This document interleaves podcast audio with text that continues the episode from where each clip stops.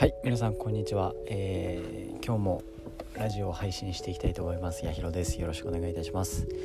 えっと今日はどういったお話をさせていただこうかなと思うんですけれどもえっとまあ、僕が院長ですね。院長をしてた時に、まあ、大事にしてた、えー、と考え方、まあ、あのアイスバーグ理論っていうものに対してちょっとお話を させていただきたいなと思います。でじゃあ一体アイスバーグ理論って一体何なのかっていうとえっとまあ、これはあの一つの考え方というか、まあ、スタッフとコミュニケーションを取る上で非常に大切なツールとして僕はちょっと使わせていただいててで、まあ、じゃあどういうものなのかっていうと、まあ、の一番トップに、まあ、その四角、えっと、三角形か三角形があるんですけど、まあ、一番最初に、ま、結果が上に結果っていうところがあってでじゃあその結果を出すためにはその皆さん多分この結果だけを、まあ、よくフォーカスして見られることがあると思うんですけど例えばスタッフが結果を出した時とかですね。でじゃあそのスタッフが何で結果を出せたのかっていうとその結果を出すためにはまずそれ以前にその下に行動があるわけですね。結果を出すための行動があります。でその行動の下にはその行動をするための、えー、習慣であったりとかそういったものがあるんですね。例えばそうですね。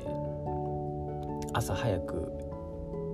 店舗に出てたりとか、まあ、その人がやってる習慣みたいなものがその行動の下には来ます。でその行動の下には何が来るのかっていうとその一番下が、えーと、意識であったりとか、えー、まあ、考え方、まあ、根底の部分ですね。これが来ます。でじゃあそいつがどういう風な生き方をしてきたのか、えー、環境で育ってきたのか考え方なのかっていうところが一番下の部分になるんですね。で結果をじゃ出すにあたってスタッフのどういう部分を理解していかないといけないかっていうとまあ一番僕がずっとあの言ってたあのやってたのはスタッフとまず飯を食うっていうところですね。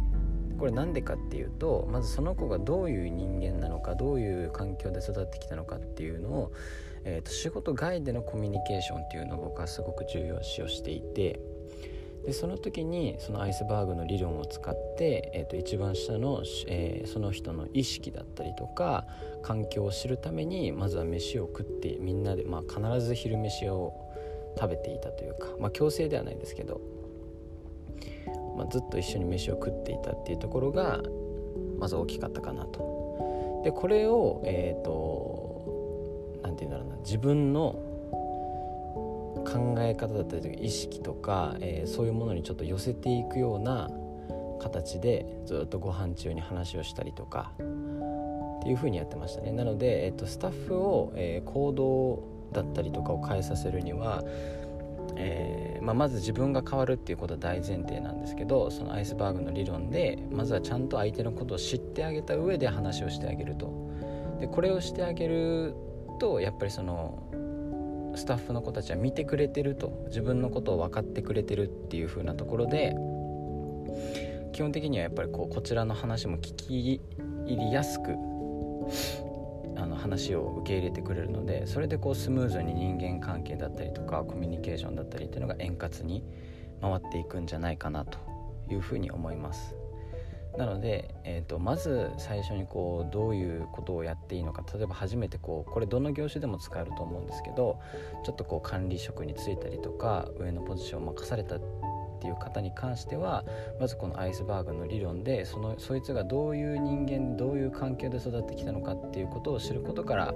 ちょっとおすすめをさせていただきたいなというふうに思ってます。で今日はちょっと短いんですけれども、えー、とまた明日以降ですねこういう風なお話をさせていただければなと思いますのでよろしくお願いします。